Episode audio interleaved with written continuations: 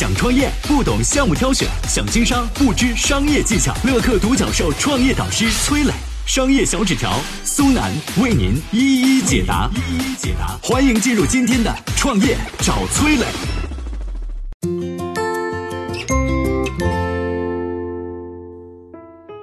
身家超过五百亿的美团创始人王兴背后有什么特殊的故事？又是如何起家的呢？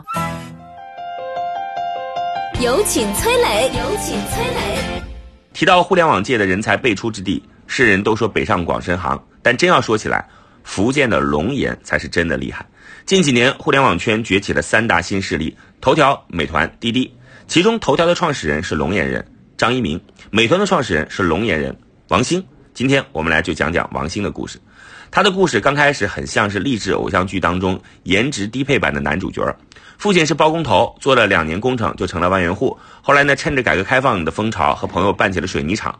王兴家是厂子的大股东，也就是当地小有名气的富豪。父亲开上了大奔，母亲开上了宝马，家里还盖起了八百平方米的豪华别墅。而王兴呢，是家中的小儿子，上面还有个姐姐，是清华的高材生。后来呢，也成了美国硅谷的软件工程师。所以王兴可谓是集万千宠爱于一身，就算是不努力，也可以衣食无忧了。但是他好胜心很强啊，为了比姐姐优秀啊，努力从龙岩一中保送到了清华。来到清华的第一天呢，得做自我介绍啊。王兴上来就义正言辞地说：“天下兴亡，匹夫有责，要为社会发展而学习。”但是语音未落，王兴的学霸人设就崩塌了啊。清华是什么地方啊？全国的高手可都是聚集在这儿。第一次考试，王兴考了个倒数第五啊。后面的一年，他的成绩也一直没能提上来，倒是迷上了一个新鲜的东西，叫互联网。这年时间，王兴的师兄张朝阳创立了搜狐，两年之后在美国上市。又过了一年，另一位师兄王小川也尝到了互联网的甜头，拿到了人人网创始人陈一舟的 offer，每个月工资六千块钱，在当时也算得上是一笔巨款了。而这年，王兴大三，他先后目睹了十几个清华学生休学，开启了互联网创业之路。也就是在那一年，互联网的浪潮异常凶猛，助推着一个个学长走向了人生巅峰。此时的王兴终于忍不住了，拉着下铺的兄弟王慧文一起凑钱买了电脑。王慧文当时的成绩班里边倒数第一，两个人也算是臭味相同啊，就整天趴在网上瞎逛找项目。电线杆上贴广告，还参加学校的各种社团，就连舞蹈协会也不放过，寻思着能整出点什么商机来。但一直到大四毕业那会儿，这两个人还是没整出什么名堂。富二代王兴选择了出国留学，而家境一般的王慧文因为成绩不理想，只能勉强考了个中科院的研究生。此时跨出国门的王兴发现，国外互联网凶猛生长的气息更加强烈。观察了三年之后，一直把创业挂在嘴边的王兴，终于动真格了。二零零四年初，二十五岁的王兴放弃博士学位，选择了回国创业。回国前，王兴写了好几封邮件给国内的朋友：“哎，兄弟，要不要一起创业？干票大的，干！”昔日室友兼战友的王慧文第一个响应。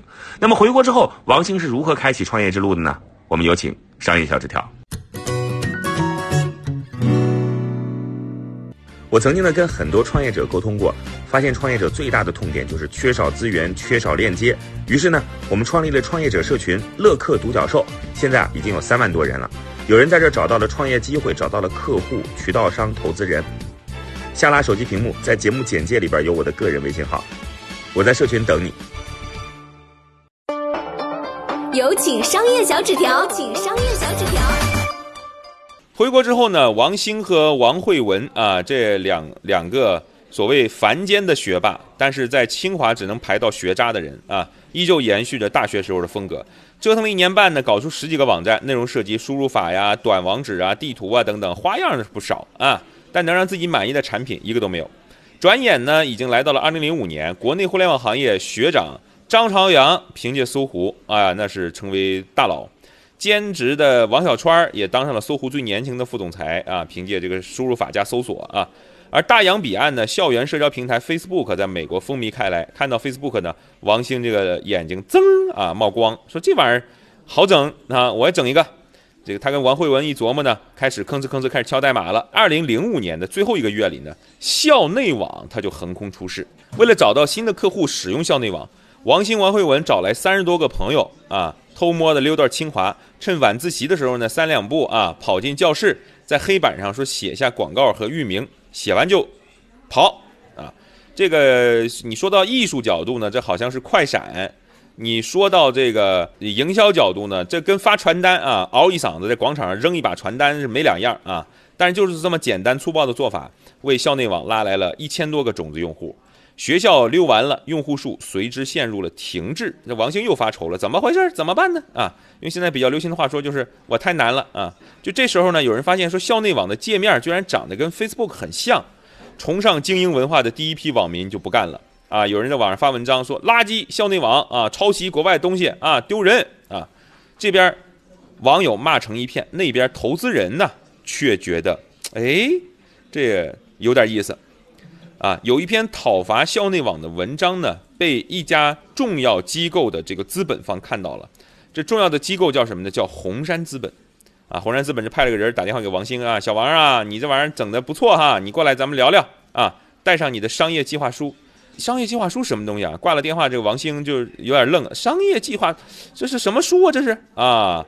啊，两个人啊商量了半天啊，同事们交流半天，哦，我知道了，就写一个东西，说你是干嘛的，将来怎么样，怎么挣钱，未来商业规划，这就叫你的商业计划书。嘁哩咔嚓写好之后呢，打了辆出租车过去，结果呢，打印好的这个商业计划书啊，在还丢在出租车上了，啊，这没办法，只好到楼下找一文印室，咔咔咔咔咔，凭回忆又敲一份儿，哈，是吧？这个投资人看了一眼这计划书呢，就没再看下去了，就直接问说：“王先生啊。”接下来你们打算怎么推广啊？你这玩意儿呢？啊，怎么让更多人用起来呢？这当时还没有思路的王兴硬着头皮就说了：“说学校放假了，我们想搞个活动啊，租个大巴车送学生去呃火车站。活动开始前呢，学校门口拉个横幅打广告，想坐免费大巴去注册一个校内网账号即可啊，还能认识顺路的姑娘。嘿嘿嘿嘿嘿啊，嘿，你别说啊，这王兴拍脑袋想的一个宣传的主意啊，最后还真落地了啊，花了一万四的租车费。”啊，竟然引进多少个用户啊？引进了八千个校内网的注册用户啊，应该说还是很有性价比的啊。当时这个王兴也很自鸣得意啊。但是令他没想到的是，闯过了这个年关，到了二零零六年，铺天盖地的校园社交平台崛起，北大的底片网啊，复旦的包囊啊，张帆夫妇的占座网啊，陈一舟的五 Q 网啊，等等等等，互联网的校园战区比其他任何战区都要激烈，局势紧迫，王兴不得不偷摸的又去学校又贴海报了啊。去煎饼摊儿啊，去自习室啊，去宿舍楼啊，到处贴海报，到处发传单啊。正是烧钱抢地盘的时候，原本中意王兴的红杉资本却转投了一个叫占座网的一个同类产品。这对王兴来说无疑是雪上加霜啊。不过呢，此时竞争对手五 Q 网的陈一舟倒是看上了王兴的校内啊，开出了这个价格，说多少钱呢？啊，这有传闻好像是两百万美元啊。你听着挺高，但其实去收购一个平台这么点钱，其实是白菜价啊！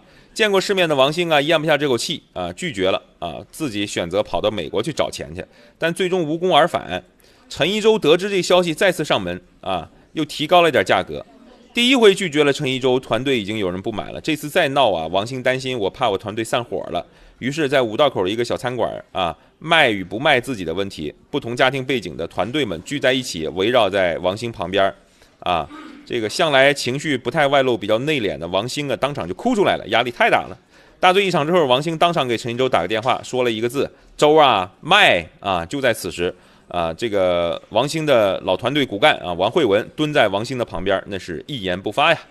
就这么的，校内网换了主人，三年之后变成了人人网。而不服输的王兴总结经验之后，选择了继续创业，先后成立了海内网、饭否博客等等。二零一零年，走到了一个属于他自己真正的大机会，美团正式成立。王兴带领下一路杀出重围，如今市值超过了五千二百亿人民币。好战友王慧文一直在王兴身边，现在是美团的副总裁。以二十八亿身家位列二零一九胡润百富榜第一千三百八十五位。回过头看呢，当年从王兴手里收购校内网的陈一舟，最终以两千万美元的价格卖掉了昔日风光无限的人人网。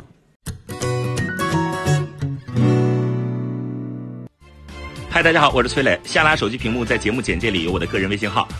朋友圈我会分享创业思考、商业观察，以及和支付宝、抖音等巨头合作的创业好项目，欢迎您来交流。我们的创业平台乐客独角兽已经汇聚了三万多名各行各业的创业者，欢迎您来寻找资源。